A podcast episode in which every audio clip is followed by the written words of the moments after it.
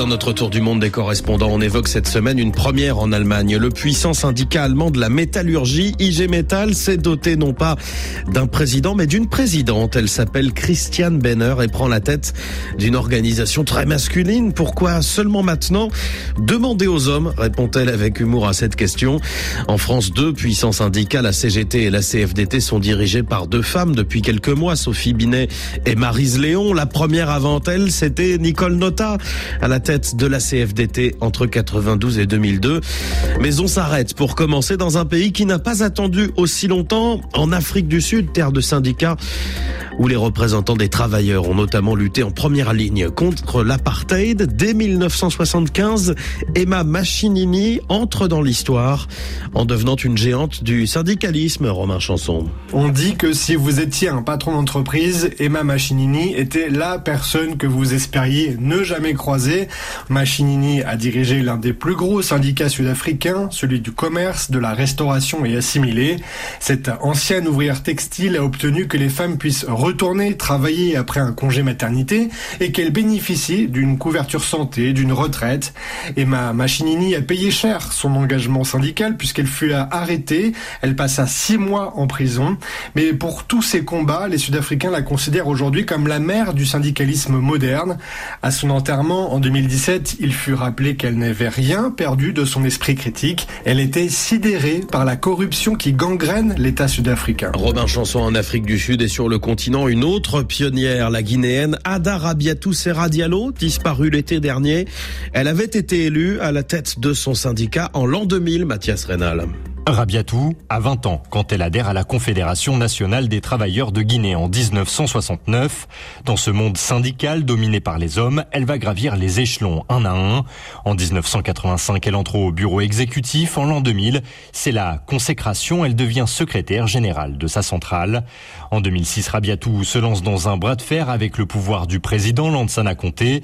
Elle appelle à une grève générale, la première dans l'histoire de la Guinée indépendante.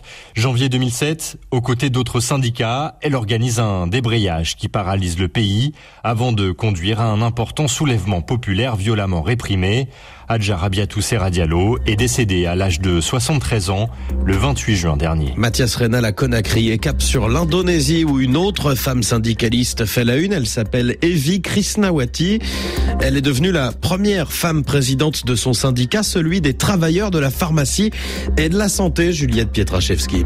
Oui, et dès son élection l'an dernier, l'ISP, l'International des services publics, s'est empressé de saluer son ascension. Evi Krishnawati s'est lancée dans le syndicalisme après un désaccord avec son patron. Ce dernier lui avait demandé de reconnaître une faute qu'elle estimait ne pas avoir commise.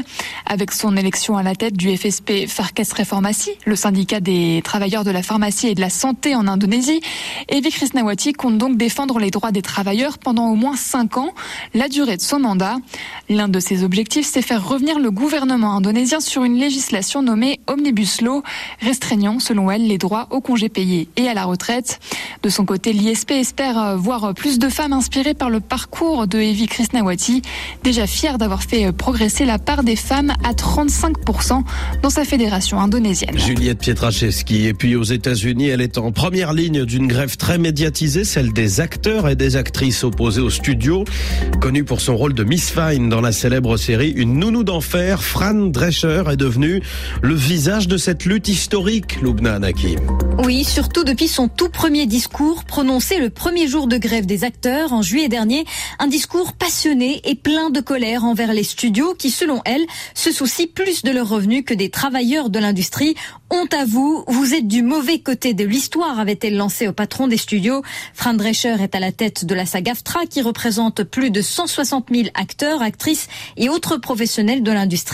Mais avant cela, elle était effectivement surtout connue pour son rôle inoubliable dans la série culte Une nounou d'enfer. Elle avait mis sa carrière en pause après un cancer pour justement se consacrer à sa fondation Cancer Schmancer. Aujourd'hui, elle estime que la grève des acteurs est cruciale pour les mouvements sociaux dans le pays. Pour les médias ici, la nounou d'enfer est devenue une syndicaliste d'enfer. Lubna Naki est le tour du monde des correspondants à retrouver sur RFI.fr.